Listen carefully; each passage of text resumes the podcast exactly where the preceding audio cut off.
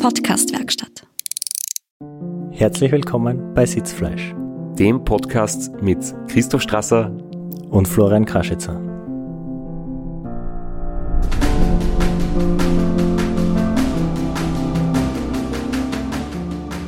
Bei dem Podcast, wo wir nicht mehr so eingerostet sind wie bei der letzten Episode, aber vielleicht noch nicht hundertprozentig so in Schwung noch sind. Noch nicht ganz da sind, nein, weil jetzt wäre eigentlich dein Intro gewesen, aber das passt schon. Das nehmen wir so. Wir sind wieder beim Race Around Ruanda.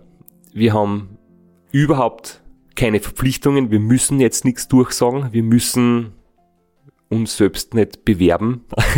Auch keine Werbepartner. Wir können eigentlich gleich weitermachen, wo wir das letzte Mal stehen geblieben sind. Aber trotzdem werden wir ganz kurz erwähnen, dass uns am 17.06. live gibt, und zwar in Graz im Orpheum Extra. Ich freue mich schon sehr drauf, unsere erste Live-Aufnahme mit Publikum. Ich bin gespannt, wie es dir geht. Ich habe ein bisschen Übung mit so Bühnensituationen bei Vorträgen. Du bist jetzt nicht so der die große Rampensau oder doch? Man wird es, man wird es dann sehen. Man wird sehen, ja, eigentlich nicht, aber wir, wir werden sehen, wir werden das schon, wir werden das schon schaukeln. Man kann auch auf der Bühne den Hummelmodus zünden. Race Around Ruanda, 1000 Kilometer unsupported. Wir haben in der letzten Episode, das war Teil 1 von 4 in unserer kleinen Sonderstaffel, damit aufgehört, dass du beim Checkpoint 1 deinen Schlauch gewechselt hast.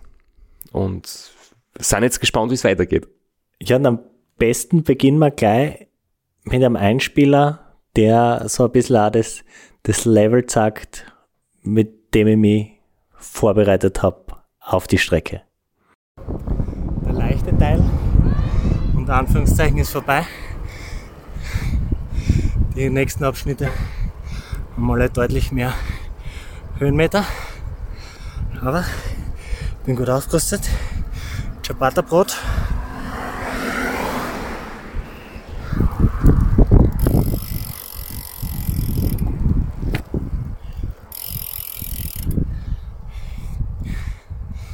Frisches Cola. Und ja, jetzt sind 191 Kilometer. Ich glaube, alles asphaltierte Straßen zum nächsten Checkpoint. Und ja, das war's von mir. Soweit. Was man da jetzt vielleicht nicht gesehen hat, wie gesagt habe, frisches Ciabatta-Brot, mache ich einen Kameraschwenk auf meine Auflieger, wo ich mit äh, so einem Gummikordelzug das Brot auf meine Auflieger fest, festgemacht habe.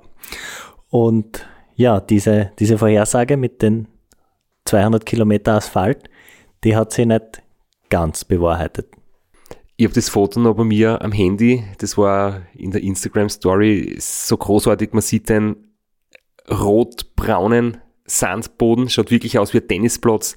Dann das, für meinen Geschmack, natürlich wunderschöne ähm, lila-violett fliederfärbige Lenkerbandel, ähm, einen rosaroten Gummizug und das äh, goldgelb gebackene Fladenbrot. der Garmin drunter nicht zu sehen, hat es vielleicht Gründe gehabt, dass du mit der Streckenplanung ein bisschen eine Challenge gehabt hast, weil das mit Essen die Sicht verdeckt war? Nein, es ist nur auf der Fotoperspektive, wenn du von oben gerade drauf geschaut hast, hast du ihn gesehen. Das heißt, hast du andere Straßen vorgefunden, als du erwartet hast? Vielleicht hören wir es uns einfach am besten an.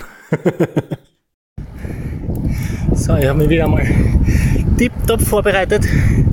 10 Sekunden nach dem Video, wo ich gesagt habe, jetzt 200 Kilometer Straße, war wieder 40 Kilometer Pavé. Der Reifen hat nicht gehalten. Ich bin gekommen bis 215, habe aber aufpumpt und jetzt bei 237 wieder. Aber ich muss schauen, wo das Loch im Schlauch, Schlauch ist und dann im Mantel schauen. Da muss irgendwas drinstecken. Ne? Das gibt es uns nicht.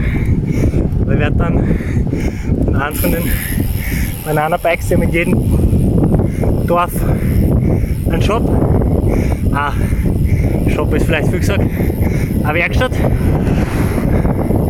Und da haben sie einen Kübeleimer. Dann kann ich mal schauen, wo im Schlauch das Loch ist. Und mit einem Kübeleimer meine ich, glaube ich, einen Eimer Wasser, um dann im Schlauch das Loch zu suchen. Die gute alte Methode, wo man Luftbläschen sucht, die vom Schlauch aufsteigen. Ganz genau, ja. Das, das war der Plan. Vielleicht ganz kurz, um, um einen, einen Überblick über die Strecke zu bekommen. Äh, Start war in, in Kigali, das ist ziemlich genau, äh, auch so von den Kolonialherren äh, gedacht, die Mitte des Landes, also wirklich mit dem Lineal ausgemessen die Mitte des Landes. Und von dort geht's in einer großen Schleife nach Osten und dann zu Checkpoint 1. Und von Checkpoint 1 geht's dann eigentlich äh, nach Norden zu, in, das, in das Vulkanland. Und das, äh, auf, auf der Etappe befinden wir uns jetzt eigentlich gerade. Hast du dann diesen Shop gefunden, wo du gesagt hast, es gibt eh in den meisten Dörfern so ein Radmechaniker, Radlgeschäft, Radlwerkstatt? Äh, Radwerkstatt, ja, also es ist wirklich, das Fahrrad ist nach den Füßen das Fortbewegungsmittel Nummer eins und es gibt wirklich, so klein kann das Dorf gar nicht sein, äh, eine Art Fahrradmechaniker. Aber man darf sich da jetzt nicht äh, an Fahrradmechaniker nach europäischem Standard vorstellen, sondern das ist meistens irgendeine Hütte.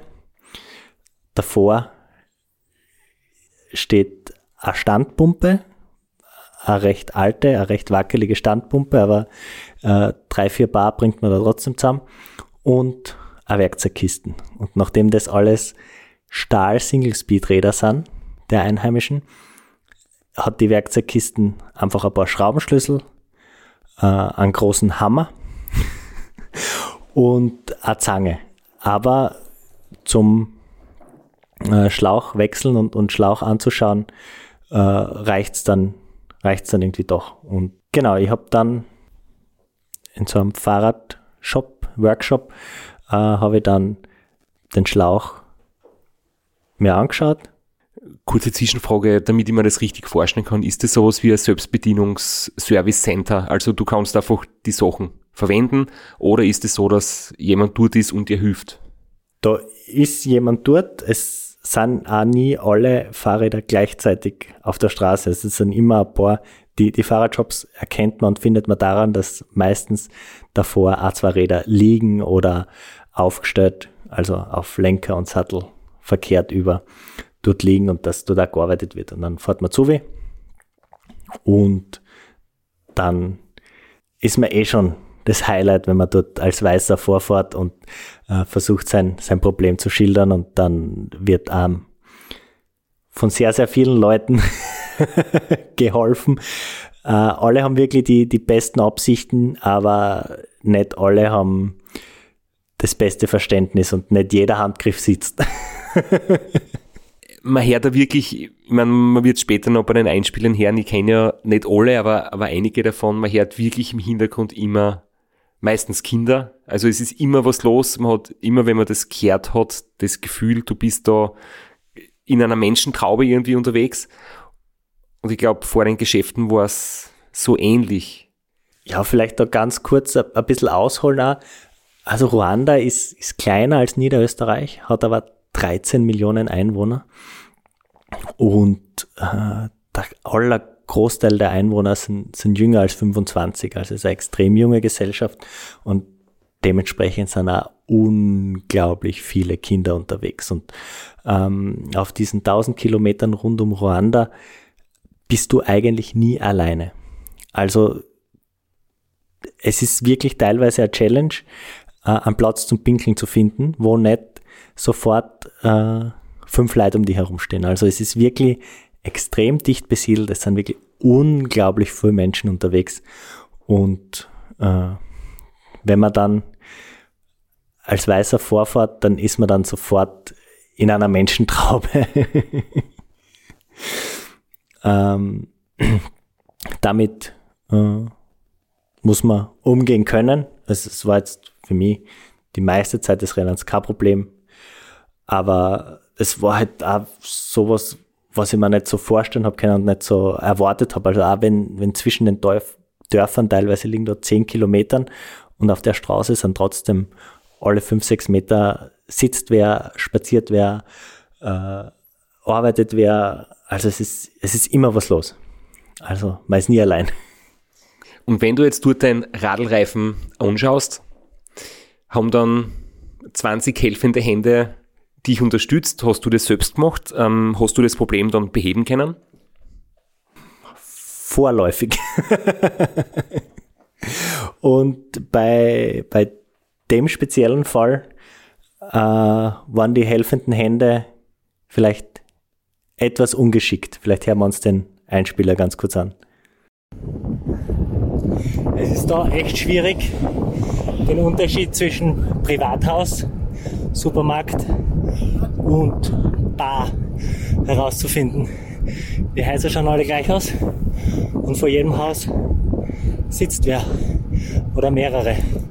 In dem Fall habe ich mir jetzt mein Fanta in einer Bar geholt und das war jetzt nur so mittel, weil 20 Gesoffene mir beim Reifen aufpumpen, nein, nennen wir es, geholfen haben.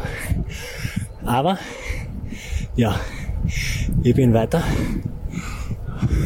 Und jetzt bin ich auf der Straße und ich gebe keine äh, Predictions mehr ab, ob das so bleibt oder ob ich da vorhin schon wieder abbiege. Also es war äh, Samstagnachmittag, es ist auch überall läuft Fußball ständig und ja, warum nicht einmal am Samstagnachmittag einen kleinen Rausch haben? Aber ja, die Hilfe war, war jetzt nicht, nicht die größte Hilfe, die die geleistet haben. Aber ich möchte nur sagen, es, es war zu keiner Phase oder zu keiner Zeit ungut oder unangenehm. Aber ja, sie waren halt sehr gut drauf und haben es sehr lustig gehabt mit mir. Wie lang bist du dann weitergefahren? Ähm, wie lang hat es funktioniert?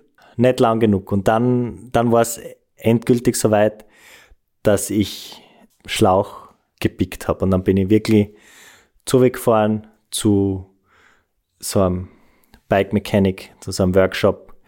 Äh, die haben äh, mir sofort einen Sessel angeboten, haben die Lavur geholt, haben die Lavur mit frischem Wasser aufgefüllt und dann haben wir gemeinsam das Loch gesucht und das Loch dann mit einem Flicken gepickt, weil ich wollte nicht schon am ersten Tag meinen zweiten und damit letzten Schlauch aufbrauchen und habe da schon zum Picken angefangen. Und es gibt echt wunderbare Fotos, die werden wir dann passend zur Episode veröffentlichen auf Instagram. Äh, da bin ich überholt worden vom, vom Marius, der dann auch später vor mir klassiert war. Der hat das gesehen und ist natürlich sofort stehen geblieben und hat lachen müssen und hat ein Foto von mir gemacht, wie ich da umzingelt von 20 Kindern äh, den Reifen gepickt habe oder den Schlauch gepickt habe. Und kurz danach äh, habe ich auch kurz was aufgenommen darüber. Und da Video komplett sinnlos ist, in der Nacht gibt es jetzt Sprachnachrichten. Ähm, ja, ich bin stehen geblieben. Das habt ihr vielleicht gesehen, es waren länger als fünf Minuten äh, in so einem Dorf. Und es gibt ja den Spruch, man braucht ein Dorf, um ein Kind groß zu ziehen. Und anscheinend braucht man auch ein Dorf, um einen Flicken auf einen lecken Schlauch zu kleben. Da war, ich bin so gefahren zur Radlwerkstatt. Innerhalb kürzester Zeit waren 40 Kinder da, alle Erwachsenen in Hörweite und jeder hat es natürlich besser gewusst. Aber äh, seit ich den Flicken habe, äh, habe ich nie mehr aufpumpt. Also, äh, und das, das Loch war einfach winzig. Das war so ist ärgerlich. Aber ja, Hauptsache, äh, genau, Hauptsache, Hauptsache. Und der, genau, das Problem an den, dass ich nicht, jetzt nicht mehr stehen bleiben kann, um den Reifen aufzupumpen, das habe ich mir genutzt, um zu trinken und zu essen, weil das ist während der Fahrt auf dieser Gravel-Passage nicht gegangen. Jetzt schaue ich, dass ich mich irgendwie um mich rette mit meinem halben Schokoriegel, meinem Fanta, diesmal Fanta Apfel, Apfelsaft einfach, also ganz normaler Apfelsaft, ist auch Fanta und einen halben Schokoriegel, habe ich glaube schon gesagt. Es wirkt so, als wäre ich neben der Spur, ich bin voll da, ich bin nur, ah, bin nicht vorbereitet. Ich hätte mir vorher ein Konzept überlegen sollen und nicht einfach so frei drauf losquatschen. Ja, leider die Qualität nicht, nicht so hoch, aber ich finde, das ist einer der, der, der lustigsten, meiner lustigsten Nachrichten, zumindest derer, die, die ich immer durchgehört habe. Äh, genau, das war äh, dieser, dieses Batschenpicken, das war im Finsterwerden. Ich bin dann von dort mit äh, Warnweste und mit meinem Licht weggefahren. Das war dann noch, noch eine längere Gravel-Passage. Und dann ist es eigentlich schon zu Checkpoint 2 gegangen. Äh, Checkpoint 2 habe ich dann erreicht um, am Sonntag um, um 22.30 Uhr.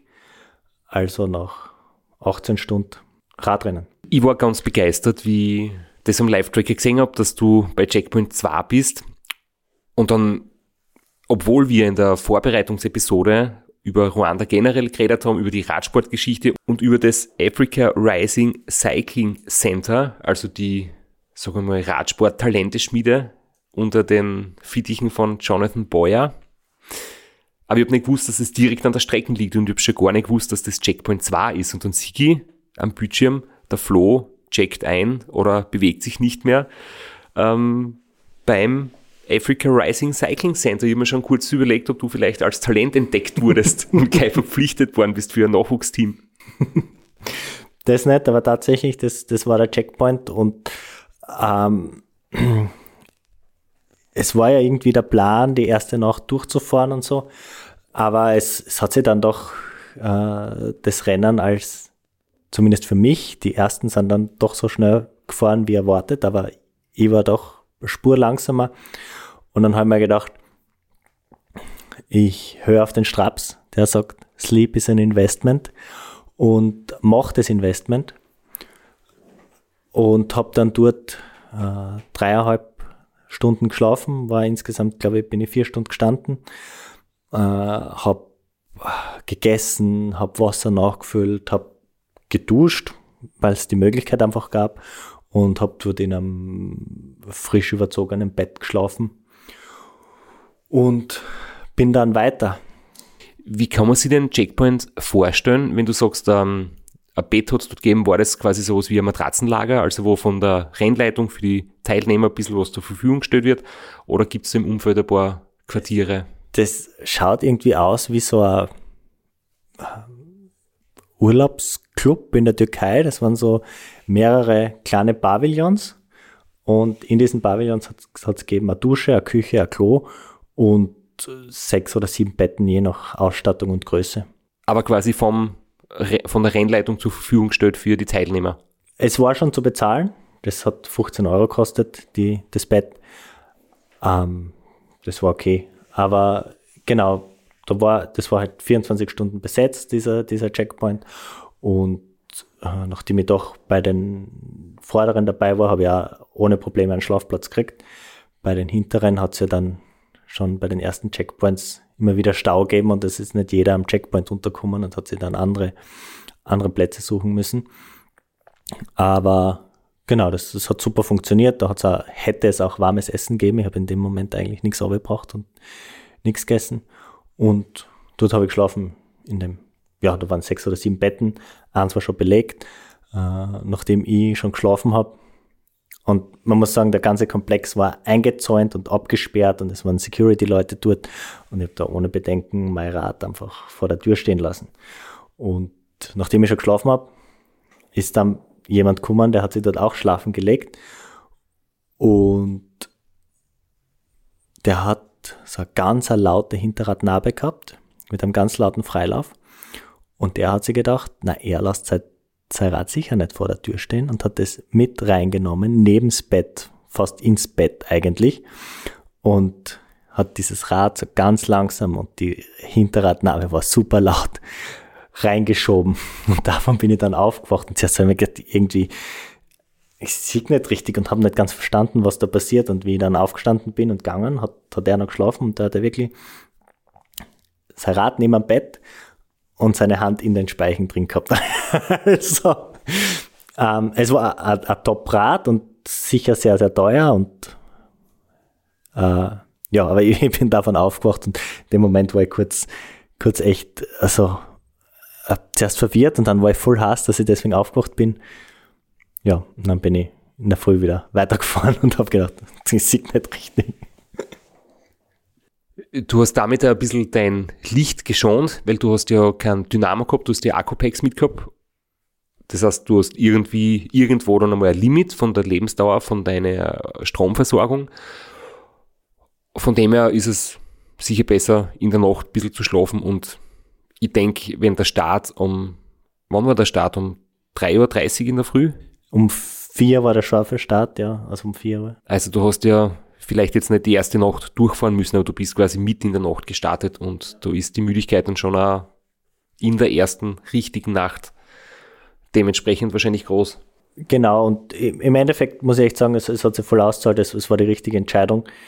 Vielleicht noch ein bisschen Geografie, also dieser Checkpoint, der ist da ziemlich weit im Norden. Das ist dort in, in diesem Vulkangebiet und das ist berühmt für seine Berggorillas, die sind da an der Grenze zu Uganda. Ähm, da ist auch der höchste Berg Ruandas, der ist 4507 Meter hoch. Das ist auch gleichzeitig die Grenze zu Uganda. Und äh, vielleicht kennt jemand, die Älteren vielleicht kennen Sie erinnern an den Film Gorillas in the Mist. Äh, der spielt dort und diese Forscherin, die dort unter den Gorillas gelebt hat, äh, die war auch in diesem Gebiet in Ruanda unterwegs. Also das ist, das ist das Setting und man ist da auch nochmal deutlich höher als in Kigali, was auf 1500 bis 1700 Meter, je nachdem auf welchem Hügel man ist. Äh, man ist dort eigentlich ständig konsequent über 2000 Meter unterwegs und deswegen äh, war diese Schlafpause wirklich ganz gut und bin dann weitergefahren und dann recht schnell in die Dämmerung und wieder ins Tageslicht kommen. Ich bin ja komplett begeistert von dem Level deiner Vorbereitung. du zitierst aus deinem Notizbuch, hast Skizzen drinnen, hast Stichworte drinnen, hast äh, Eselsohren drinnen, ein Lesezeichen und das Heft ist fast vollgeschrieben. ähm, und jetzt, weil du gesagt hast, Ältere kennen vielleicht Gorillas in der Mist, das sind die Gorillas im Nebel, oder? So heißt der Film auf Deutsch, ja, genau. Ja. Wie ist es dann weitergegangen, die muntere Fahrt in den Morgenstunden nach Checkpoint 2? Problemlos, wie wie es eigentlich selten passiert oder, oder welche Probleme sind als nächstes auf dich zukommen? Vielleicht hören wir uns vorher noch äh, eine kurze Analyse von mir an und anders als die bisherigen hat die auch tatsächlich gestimmt, also was äh, Kilometer und Rennstand und so betrifft. Okay, doch ein Video, weil rechts unten Sprachnachricht ist gleichzeitig der Google-Assistent. Und wenn ich den Namen sehe, schmeiße ich das Handy down ähm, zum Martin seine Analyse. Laut meiner Analyse äh, habe ich ein Drittel der Kilometer, aber erst ein Viertel der Höhenmeter. Und wir fahren jetzt dann, glaube ich, noch knapp auf über 3000. Und ich glaube, da kommt schon noch was. Bei Checkpoint 2 waren ca. 370 Kilometer erledigt. Damit wir diese Zahl auch nochmal strapazieren. Ja. okay. Bitte übernehmen.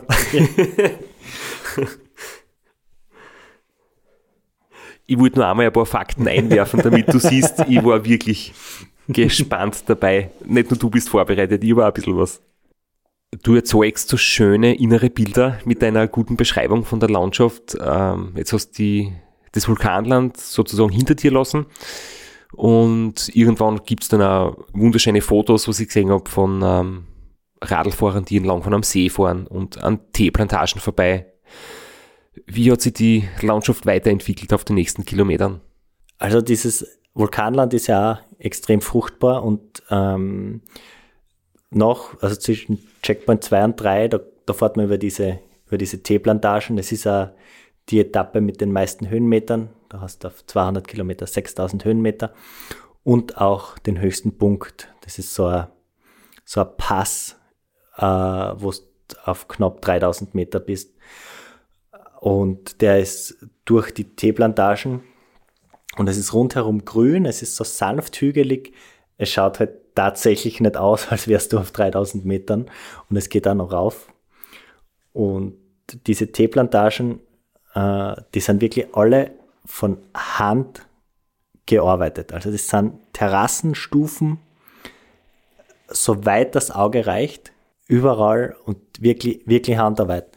Und diese Gegend ähm, ist für Ruanda relativ touristisch, aber gleichzeitig relativ arm.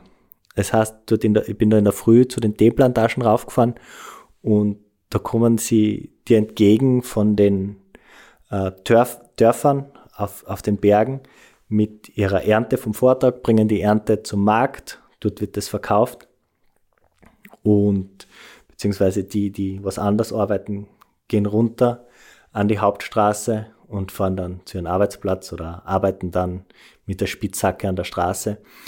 Ähm, und das war das erste Mal, dass man so ein bisschen äh, mit, mit Armut wirklich konfrontiert wird. Also Ruanda ist kein reiches Land und die Menschen sind nicht reich, aber, aber bis dahin äh, hat man eigentlich nie so, so manifeste Armut gesehen. Ja?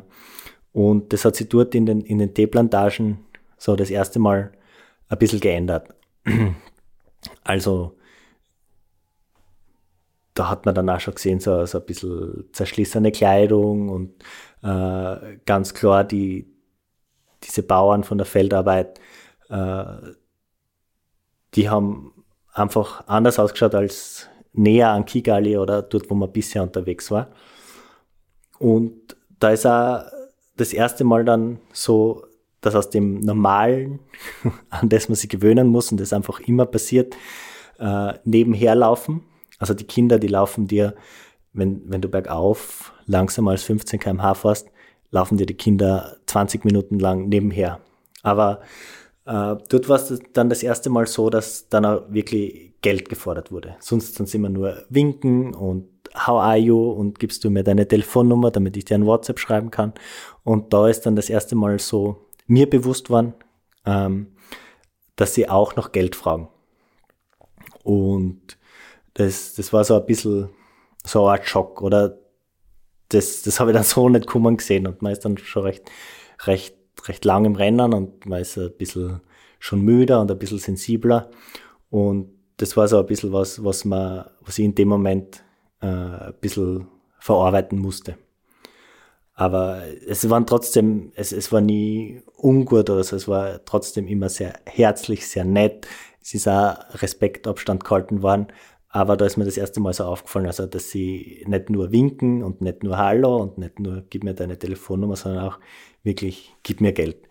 Äh, das war ein bisschen, ein bisschen anders als, als bisher, was ich bis zu dem Zeitpunkt erlebt habe. Ist dann auch so ein Gefühl von, ähm, dass du bedrückt bist, irgendwie dabei? Na, gar nicht so, aber es, es war halt einfach so, weil es so nicht gekannt habe, so noch nicht erlebt habe. Äh, einfach eine neue Situation, auf, auf die man sich einstellen, auf die man sich einstellen musste. Und dann halt einfach der Kontrast zu dieser unglaublichen Landschaft. Äh, und dann das, das erste Mal so, so Armut zu sehen. Aber ja, man, man kann dann eh, eh nur weiterfahren und äh, man gewöhnt sich auch an das. Irgendwie so, so tragisch das klingt, aber man gewöhnt sich auch daran der höchste Punkt im Rennen, also dieser Pass, ist ja dann doch irgendwie was Spezielles. Wie war dort ähm, der Belag? Also war das jetzt auf Asphalt, war das auf durch die Teeplantagen auf, auf Schotter? War das eine gute Straßen? Wie steil ist es du zum Beispiel? Ist es eher ein langgezogener, flacher Anstieg oder eine Rampe? Es ist ein extrem langer Anstieg mit Rampen dazwischen. Also es ist, äh, es ist natürlich nicht asphaltiert, es ist alles Gravel und es ist dieser, dieser rote Lehmboden und es war extrem feucht.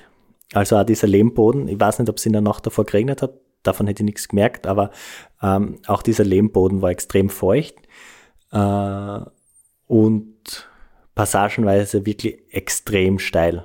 Also, dass man schon ordentlich Watt aufgewendet hat, um die Steilheit zu überwinden und dass das dann soweit war, dass ich das letzte Stück ein paar hundert Meter geschoben habe, äh, weil dort auch und natürlich, je steiler das es wird, desto schlechter wird die Straße, weil es natürlich danach für die Autos und die LKWs äh, schwieriger wird. Sie müssen, die Reifen drehen mehr durch, bergab müssen sie mehr bremsen und dadurch wird die ganze Fahrbahn einfach viel mehr kaputt. Und das Wasser rinnt viel gerader ab, als wenn es nicht so steil ist. Und deswegen war sie teilweise richtig schlecht benannt. Und ganz witzig, aber der höchste Punkt, äh, dort war einfach perfekt planiert, weil dort haben sie gerade eine Straße gebaut. Und äh, ich habe gedacht, okay, wenn sie jetzt am, am, höchsten Punkt schon sind mit der Straße, dann wird jetzt die ganze Abfahrt auf super Asphalt sein. Aber sie haben oben angefangen zu asphaltieren. Das heißt, äh, die Straßen ist nach unten hin in der Abfahrt immer schlechter geworden. Es war oben perfekt, da ist schon die Planierraupen gefahren, da ist schon äh, wie heißt das schnell? Die Straßenwalze schon gefahren. Äh, da war wirklich super. Es war wie ein Teppich. Und dann, je weiter man runterkommen, ist desto schlechter ist die Das heißt, Straßen. du bist auf der Schotterstraßen steil bergauf gefahren, oben die Kuppe, also die Passhöhe war perfekt asphaltiert und wieder auf Schotter bergab. Ganz genau, ja. Also asphaltiert war es noch nicht, aber es war kurz davor, den Asphalt aufzutragen. Es war wirklich perfekt planiert und, und super. Und das war, das war ein total witziger Moment. Also China, der Staat finanziert extrem viele Infrastrukturprojekte in, in Ruanda und es, es war dort äh, so Riesenbaustelle mit LKWs, mit Bagger und äh, lauter Einheimische und ein chinesischer Bauleiter mit weißem Helm und der, ich, ich war dort recht früh, sechs, sieben, und er hat dort oben wie ein Rumpelstilzchen herumgeschrien und einen Aufstand gemacht, aber nicht auf Kiuranda, so heißt die Sprache, die dort gesprochen wird, sondern auf Chinesisch. Und es hat irgendwie keiner verstanden. Es haben alle angeschaut und er ist dort herumgetobt und hat herumgeschrien. Und es war einfach sehr, sehr absurd. Also da, da fährt man zuerst äh, durch diese Armut und dann ewig lang allein durch die Teeplantagen, weil da ist dann nichts mehr. Und dann bist du dort oben und hast die riesige Baustelle und dieser Bauleiter, der dort herumschreit, wie am Spieß. Das war so ein total absurder Moment. Ich glaube, die Mentalität zwischen China und Ruanda unterscheidet sich doch grundlegend. Ja, wahrscheinlich. Jedenfalls äh, Sie haben nicht reagiert. Also sie haben, sie haben ihn schreien lassen, haben geschaut und haben dann, glaube ich, so weitergemacht, wie sie es eh vorgehabt hätten. Jetzt drängt sich die Frage auf, wie geht's deinem Reifen? Wie ist der Zustand deines Schlauches und deines Mantels und wie viel Bar hast du schon wieder verloren? Ja, das, das war eben dieser, dieser frisch gepickte Reifen, der hat diese Gravel-Passage wirklich wunderbar überstanden und nach dem höchsten Punkt war eine 15 Kilometer Abfahrt. Und wie gesagt, die Straßen ist immer schlechter und immer schlechter geworden und es sind immer mehr Steine dazukommen. Und am Schluss war ich echt schon komplett durchgebeutelt. Aber der Reifen hat gehalten. Und äh, dann bin ich auf die Straße gekommen. Und dann noch einmal, glaube ich, 10 Kilometer oder noch länger auf der Straße runtergerollt zum Kivusee. Hast du endlich irgendwann einmal, du hast vorher gesagt, du hast da irgendwie 100.000 Gigabyte gekauft, also eine Datenmenge fürs Handy, die ich glaube im ganzen Jahr nicht verbrauche. Ähm, hast du irgendwann einmal die Zwischenstände ein bisschen angeschaut oder hast du am Tracking mitverfolgt, wie sich das Rennen so entwickelt oder war das völlig unwichtig oder hast du das vielleicht bewusst ausblendet? Ich ich hab's bewusst ausgeblendet. Ich habe natürlich gewusst bei Checkpoint 2, dass ich da unter den Top 20 bin und ähm, eben mit dem Marius, der das Foto von mir gemacht hat beim, beim Botschenpicken, mit dem war ich gemeinsam dort. Äh, wir haben in der Nacht den Sören überholt, der hat, äh, der ist gestürzt, der hat eine offene Handfläche gehabt, der hat dann in der Gravel-Passage geschlafen, der hat es nicht bis zum Checkpoint geschafft. Also ich habe dann auch gewusst, dass da um mich herum recht eng und recht viel los ist. Aber ich habe während dem Rennen nie auf den Tracker geschaut. Ich habe alles, was ich gemacht habe, war diese WhatsApp-Gruppe. Also da habe ich meine Sprachnachrichten und wenn ich den Knopf für die Sprachnachrichten nicht gefunden habe, äh, Videos gepostet oder einfach verschickt und ansonsten war das Handy eigentlich äh, nur da als Backup zur Sicherheit, aber ich habe nicht, nicht, nach, nicht nachgeschaut. Ich kann nur alle versichern, die nicht in deiner kleinen WhatsApp-Gruppe waren und jetzt nur den Ton hören im Podcast und nicht das Bild vom Video dazu, es war nicht so super. Man hat meistens von unten dein Kinn gesehen, irgendwie man hat in deine Nasenlöcher eingesehen und man hat irgendwie den Himmel gesehen und eine Staubwolken, sonst war da nichts. Also es ist der Informationsverlust durch das fehlende Bild im Prinzip nicht erwähnenswert. Weil du hast halt das Handy einfach nur am Lenker gehabt und genau, also eingeschalten und halt drauf losgeredet. Das ist ja um die Erzählung gegangen, aber ich habe mich immer wieder abgehauen, weil ich mir gedacht habe, vielleicht haltest du mal ein bisschen das Handy in die Landschaft, aber man hat eben nur dein Gesicht gesehen von unten. Man muss auch sagen, die, die allermeisten Gravel-Passagen waren so technisch, dass ich, wenn ich was aufgenommen habe, das eigentlich immer am Asphalt gemacht habe. Und da war dann die, die, die Landschaft nie so spektakulär, meistens viel Verkehr. Äh, da war dann auch nicht so groß zum Herumfilmen, sondern da war Information zu vermitteln und, und fertig. Wie schön war es am Seeufer entlang? Ja, also. Da gibt Bilder, die schauen super aus, also ja, vom offiziellen, ähm, glaube ich, Fotografen oder Medienteam. Hm. Der See ist, also jetzt du mir gelobt für meine Notizen, dann kann ich jetzt auch raushauen. Also der See ist riesengroß. Er ist zehnmal so groß wie der Bodensee, also das ist unglaublich riesengroß. Und das ist der Grenzsee zu, zu Kongo. Also wir sind jetzt ganz im, im Westen von, von Ruanda. Und ja, da, da rollt man runter und nach, nach dieser manifesten Armut in, der, in den Teeplantagen äh, kommt man dann zu dem See und dort gibt's Beach-Resorts und Restaurants und teure Hotels. Äh, das ist dann wieder ein rechter ein, Kultur, ein Kulturschock, aber das ist dann wieder äh, ganz ein anderes Ruanda als das, was man dann bisher gesehen hat. War das dann auch in der Nähe vom Halfway Point? Ich habe nämlich einmal für dich oder über dich gepostet, so war ich ganz stolz auf mich, eine Instagram-Story mit so einem animierten Halfway-Emoji. Äh, und das war normalerweise in dieser Region. Ja, der Halfway Point kilometermäßig aber nur. Und gerade bei, bei so einem Rennen darf man echt nicht unterschätzen, äh, die Höhenmeter und die Verteilung der Höhenmeter, die muss man da ein bisschen berücksichtigen. Also es war sicher noch nicht, äh, vor allem mit dem im Ausblick, was bei Checkpoint 3 passieren wird, war auch zeitlich noch lange nicht der Halfway Point erreicht. Jetzt gibst du schon den Ausblick zu dem, sagen wir mal, ungünstigen Geschehnissen am Checkpoint 3. Willst du uns erzählen, was passiert ist oder hast vielleicht einen Einspieler? Ja, äh, vielleicht ganz kurz zur Erklärung oder einfach weil ich jetzt einmal vorbereitet bin und in meinen Recherchen das wieder sehr, sehr spannend gefunden habe. Ähm, man rollt von den Themenplantagen runter zum See, fährt dann den See entlang und irgendwann biegt man ab auf den Congo Nile Trail. Und der heißt deswegen Congo Nile, also es sind zwei Flüsse, der Kongo und der Nil. Äh, und man fährt da genau der Wasserscheide entlang. Das heißt, das, was der Regen, der rechts abfließt, der fließt dann über den Kivu-See in den Kongo und der Regen, der links abfließt, äh, über den später dann Victoria-See in den Weißen Nil. Und deswegen Kongo Nile Trail. Und der Simon, der Organisator, hat gesagt, er schickt uns bewusst nicht den ganzen entlang, sondern nur auf die fahrbaren Passagen, unter Anführungszeichen.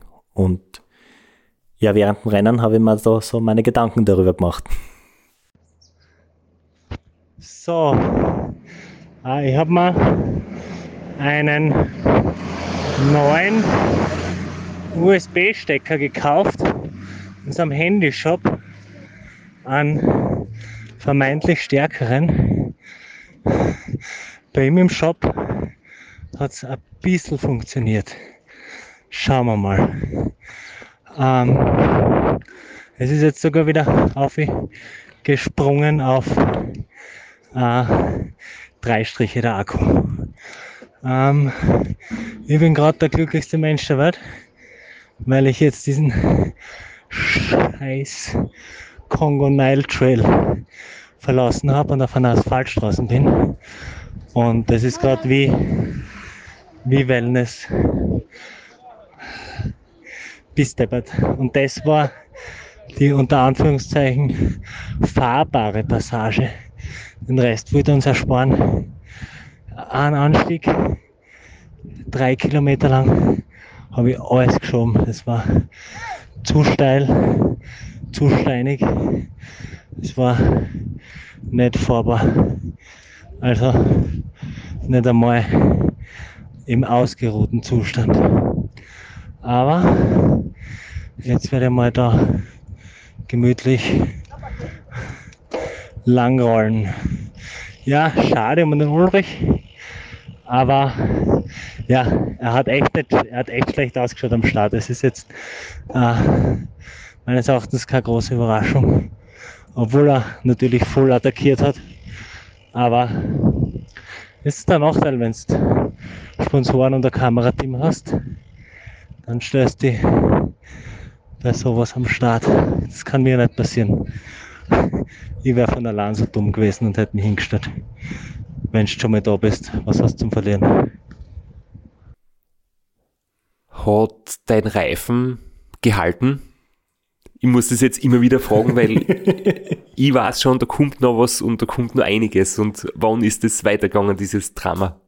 Ja, also nachdem es durch die Teeplantagen super gehalten hat, habe ich auf der langen Asphaltabfahrt zum See hin schon gemerkt, puh, es wird weniger. Und dann auf den ersten Metern des Congo Nile Trails habe ich gemerkt, okay, es wird richtig viel weniger. Und dann bin ich wieder mal zurückgefahren zum Bike Mechanic. Der Reifen leckt immer noch. Aber es ist so wenig. Das letzte Mal habe ich beim Beginn des Congo Nile Trail aufgepumpt und das auch über 50 Kilometer. Aber kann sein, dass ich am Gravel öfter noch pumpen muss. Jedenfalls die Jungs beim Bike Mechanic, ich eigentlich immer zu, weil die haben meistens eine Standpumpe. Die haben mir eiskalt 300 Franken abgenommen. 30 Cent. Dafür, dass wir einen Reifen aufpumpen haben. Also nochmal zur Erinnerung, wir, wir reden nicht von Schweizer Franken. Na, ruandische Franken. Ähm, aber Oder Franc. gib uns, gib uns vielleicht eine Größenordnung, wie viel ist es dort wert oder wie viel kriegt man in Ruanda für 300, 3000, wie viel waren es jetzt? Es, es, es waren 300, das sind ungefähr 20 Cent. Ähm, für, ich, ich weiß jetzt nie, ob ich den Muzungu-Preis gezahlt habe oder ob, ob ich den Preis gezahlt habe, den man dort zahlt, aber was ich habe so zahlt für äh, warmes Fanta, beziehungsweise also Cola, äh, für einen warmen Softdrink, ähm, habe ich zahlt zwischen 700 und 1000 und für eineinhalb Liter Wasser habe ich zahlt zwischen 500 und 700. Also 300 ist nicht nix. aber ja, es, es war natürlich kein Problem. Aber bisher war halt einfach immer so, ja, der Weiße kommt und alle sind da und alle wollen mithelfen und alle greifen an und äh, der hat meinen Reifen aufpumpt und dann habe ich gesagt, ja, das kostet 300 und dann habe ich ihm natürlich 300 geben, war kein Problem. Aber äh, das war so, so ein kurzer Moment so. Und natürlich, warum soll ich das gratis machen? Er hat für mich gearbeitet. Natürlich kriegt er Geld von mir, aber es war so in dem Moment so, so ja, okay. Jetzt möchte ich noch mal kurz ein Thema einwerfen, das hast du mir einmal so, bevor wir die Aufnahme gestartet haben, erzählt, dass ähm, die Jungs, die ganz vorne im Rennen gefahren sind, vom Pro-Conti-Team von Armani, du hast gesagt, die waren körperlich so super drauf, die sind wahnsinnig schnell gestartet. Wie ist es denn denen mittlerweile gegangen? Weil die haben, glaube ich, nicht so richtig die Spielregeln kennt oder waren schlecht vorbereitet und diese 300 Franken hätten sie nicht zahlen können. Wahrscheinlich nicht. Also es, es, es war wohl so, dass die äh, von ihrem Team da hingeschickt worden sind und entweder mit kaum Geld oder mit extrem wenig Geld und dementsprechend sind die dann auf die Dauer des Rennens, sie sind jetzt nicht extrem, also ein paar schon, aber das zweite und dritte war einer von denen, waren, waren zwei von denen, also äh, sie haben es dann schon irgendwie durchgezogen, aber äh, die haben unterwegs immer wieder massive Probleme gehabt, äh, sich äh, zu verpflegen, weil sie so wenig Geld dabei gehabt haben, zu wenig Geld mitgekriegt haben oder selber so wenig Geld gehabt haben.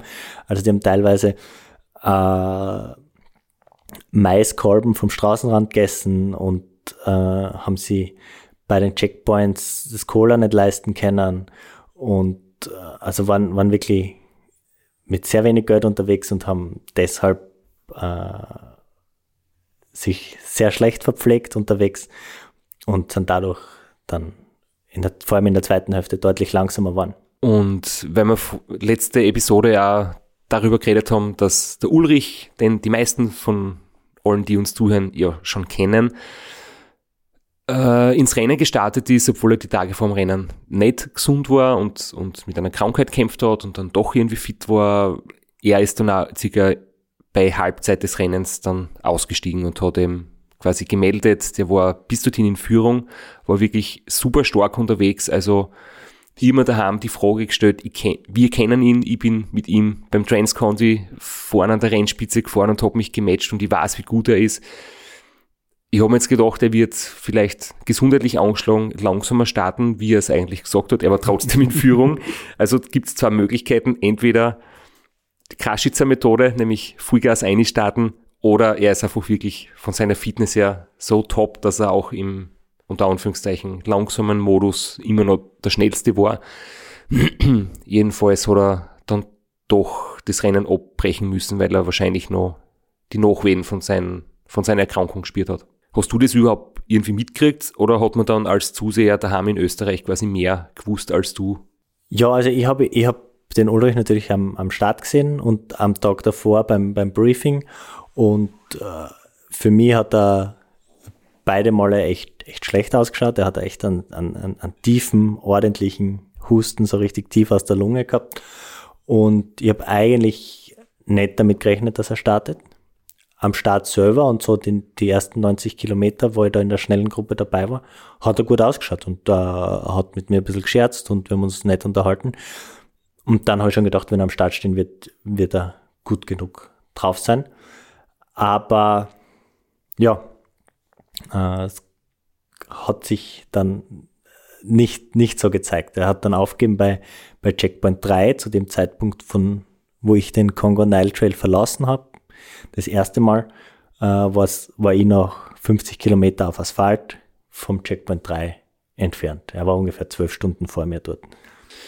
Vielleicht kann man da einfach nochmal grundsätzlich erwähnen, was äh, den Sport, den wir so lieben, irgendwie speziell macht. Man sieht immer wieder, was der Mensch leisten kann, wenn er gesund ist. Und wenn man nicht fit ist, dann ist es wirklich wichtig, auf seinen Körper zu achten, weil im angeschlagenen Zustand kannst du einerseits wirklich was auslösen, was dich dann sehr lang außer Gefecht setzt und du bist einfach massiv weniger leistungsfähig und du ist sozusagen aus Sicherheitsgründen oder Vorsichtsgründen auszusteigen die einzig sinnvolle, logische und verantwortungsvolle Entscheidung.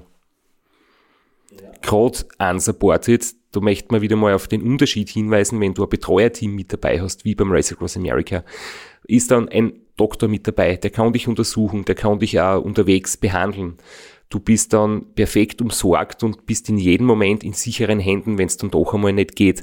Beim unsupported Rennen musst du selber entscheiden, du bist ganz allein auf weiter Flur unterwegs und da ist es dann nicht so, dass du ans Limit gehen solltest, weil wenn es dann wirklich schnell geht und du die äh, wenn sich deine Gesundheit extrem verschlechtert, irgendwo in der Pampa, dann hast du vielleicht niemanden, der da helfen kann oder das, der dich irgendwie abholt, versorgt, was auch immer. Obwohl Dr. Innocence rufbereit war in Kigali, aber doch von Kigali zu Checkpoint 3 waren es doch fast vier Stunden mit dem Auto, also äh, ganz Soforthilfe kann er dann halt auch nicht leisten.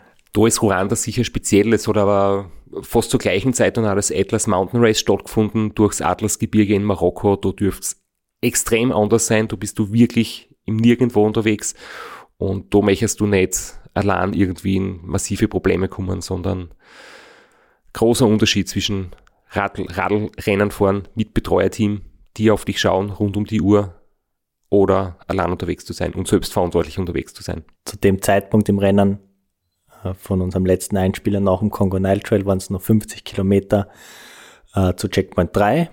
Das war so eine lange Asphaltstraßen, hügelig und es war irgendwie so, so eine extrem frustrierende Passage, weil man, man fährt so einen Hügel rauf, schaut nach oben, sieht nur Himmel, denkt man ist oben, fährt um die Kurven und sieht, okay, es geht noch 100 Höhenmeter weiter auf. Nächste Kurve, sieht wieder über sich nur Himmel, fährt um die nächste Kurve, sieht man wieder Vorstufe, wieder 100 Höhenmeter höher. Und so zahlt sie das dahin und es fühlt sich einfach ewig an und es nimmt irgendwie das Geklettere kein Ende. Und dann ganz am Schluss rollt man runter zum See, Checkpoint 3, bin dort um äh, 16.04 Uhr, äh, hab dann dort gegessen und hab dann wirklich an, an unglaublichen Sonnenuntergang überm See erlebt. Und äh, das ist wirklich so ein, so ein Ressort am See mit Strand und dort diesen Sonnenuntergang, der war unglaublich, der war echt wunderschön. Aber was fast noch geiler war, war waren die Pommes und die Bohnen und das Buffet, das dort gegeben hat. Als Mitglied deiner WhatsApp-Gruppe kann ich jetzt mit Sicherheit behaupten, dass es nach dem Checkpoint 3 bei dir so richtig losgegangen ist. Mit ganz, ganz viel Orgensachen, die wir uns in der, in der nächsten Episode einziehen werden, was du uns weiter berichten wirst. Und für jetzt haben wir noch was vorbereitet. Genau, der Ulrich hat sein Rennen bei Checkpoint 3 beendet und wie er das selber gesehen hat, das hören wir uns jetzt an. So, ich sitze jetzt gerade mit dem Ulrich zusammen bei der Finisher Party und wir haben uns ein bisschen ausgetauscht über unsere Rennen und äh, vielleicht magst du selber erzählen, wie es dir gegangen ist, weil ich habe ja nichts mitgekriegt, ich war ja mit mir selbst beschäftigt. Ja, servus äh, beieinander. Wir sitzen äh, jetzt wieder hier, wie sich's gehört, äh, mit einem Bier in der Hand. Ähm, und äh, ja, Race Around Rwanda war nicht so wie geplant für mich. Ich war ähm, vier Tage vorm Rennen, habe ich Fieber bekommen und äh, war die ganze Zeit krank im Bett gelegen es dann aber geschafft, äh, zumindest äh, zum Start aufzutauchen. Und ähm, der erste Tag ist, äh, ist eigentlich super für mich gelaufen. Ähm, bin äh, vorn mitgefahren und äh, habe dann ab äh, Checkpoint 1, ab Kilometer 180, ähm, dann auch die Führung übernommen. Ähm, das hat gehalten bis äh, zum Halfway Point, bis Kilometer 500. Und ähm, in der ersten Nacht ging es dann äh, gesundheitlich äh, rapide wieder bergab. Äh, ich habe dann kaum mehr Luft bekommen, hatte, hatte Probleme mit dem Atmen, ähm, mit der Lunge hatte schon ein bisschen Husten mit ins Rennen gebracht und ähm, ich glaube den ganzen Tag den, äh, den roten Sand einzuatmen, das war nicht so förderlich und äh, bin dann nachts, während es kalt war, noch über den höchsten Punkt äh, des Rennens rüber ähm, auf 3000 Meter war ein bisschen äh, kühl da oben und äh, dünne Luft und äh, ich glaube, das Ganze hat äh, war gesundheitlich nicht so wirklich zuträglich und habe mich dann ähm, ja, ein paar Stunden noch vorangeschleppt und äh, durch die Nacht getragen. Ähm, die letzten zehn Kilometer auf dem Congo Nile Trail ähm, noch wandernd, mein Fahrrad schiebend verbracht und ähm, dann aber entschieden, dass es äh, für die Gesundheit einfach äh, nix ist, da jetzt nochmal 24 Stunden irgendwie ähm, durch die Gegend zu fahren und habe es dann äh, schlichtweg sein lassen und äh, das Rad an den Nagel gehängt und äh, mich wieder Richtung Bett begeben und habe dann da auch nochmal äh, zwei, drei Tage einfach nur hustend im Bett verbracht. Von daher war es, glaube ich, eine ganz gute Entscheidung, ähm, da mal nicht mehr weiterzufahren. Besser Rad an den Nagel als Nagel im Reifen. Ah. Aber äh, was waren so deine, deine Eindrücke aus, aus Ruanda an sich, vom Land, den Leuten, dem Rennen, der Strecke? Ich kann zumindest guten Gewissens sagen, jeden einzelnen Kilometer von den 500, die ich gefahren bin, wirklich genossen zu haben. Es ist landschaftlich einfach wahnsinnig vielfältig von äh, Steppe, Savanne, über äh, dichte Wälder, über Seen, ähm, schöne Straßen, wilde Gravelpisten, wilde Single Trails, alles dabei gewesen. Wahnsinnig viel gesehen. Es äh, hat mich sehr beeindruckt. Und ähm, was absolut einmalig ist äh, und was ich so noch nicht erlebt habe, ist irgendwie die Menge an Menschen, ähm, denen man irgendwie auf und an und äh, äh auf der Straße begegnet. Ähm, es wirklich kaum vorzustellen, dass man den ganzen Tag fährt und nicht eine Minute irgendwie Ruhe hat, sondern immer Leute um sich rum und es ist ein unheimlich wuseliges Land, aber die Menschen unheimlich freundlich. Ähm, das hat wahnsinnig viel, viel Spaß gemacht, war dann aber auch eine gute Sache, als es irgendwie dunkel wurde und äh, 10 Uhr abends und man dann endlich wirklich mal irgendwie einfach mal Ruhe hatte. Das war auch nicht schlecht. Zum Abschluss noch vielleicht, was war die eine, die allergrößte Challenge während des Rennens? womit hast du nicht so gerechnet? Was hast du so nicht erwartet? Was war das Schwierigste? Ich habe ähm, am Abend um elf versucht, in einem winzigen Dorf ähm, zwei Fanta zu kaufen. Ähm, erst hat der Wirt gemeint, er hat keine Fanta. Ähm, dann hat er unter der Bar doch welche gefunden. Ich habe ihn gefragt, äh, wie viel die kosten. Ähm, es waren äh, 300 Francs und ähm, da war bloß ein Typ noch in der Bar. Und ähm, dann habe ich angefangen, in meinem Geldbeutel zu kramen und irgendwie Geld rauszusuchen und drehe mich um und dann kommen auf einmal irgendwie zwei Typen mit meinem Fahrrad in die Bar geschlappt. Und dann drehe ich mich zur anderen Seite wieder rum, da stehen da irgendwie sieben, acht Leute. Also die Bar war auf einen Schlag plötzlich total voll. Und ähm, damit war der Preis von 300 Francs auch auf 3000 Francs pro Flasche, was ungefähr drei Dollar sind, ähm, gestiegen ähm, und das waren Glasflaschen. Ich habe die trotzdem irgendwie in mein Trikot gesteckt und wollte wieder los, aber die wollten die Glasflaschen da behalten und das hat dann irgendwie ein bisschen ähm, Diskussion gegeben und ich musste die Flaschen dann erst umfüllen in meinen äh, in meinen Trinkrucksack und in, in meine Bidons und ähm, ja, habe dann am Ende irgendwie ähm, 5000 Francs zur Güte bezahlt, ähm, weil ich einfach nur los wollte und irgendwie schnell wieder aufs Rad wollte. Ähm, das war irgendwie so eine der, der lustigsten, prägendsten Situationen, ähm, die ein bisschen schräg war. Ja, danke für deine ehrlichen Worte und gute Besserung für deine nächsten großen Events. Danke dir und äh, ja, liebe Grüße nach Österreich.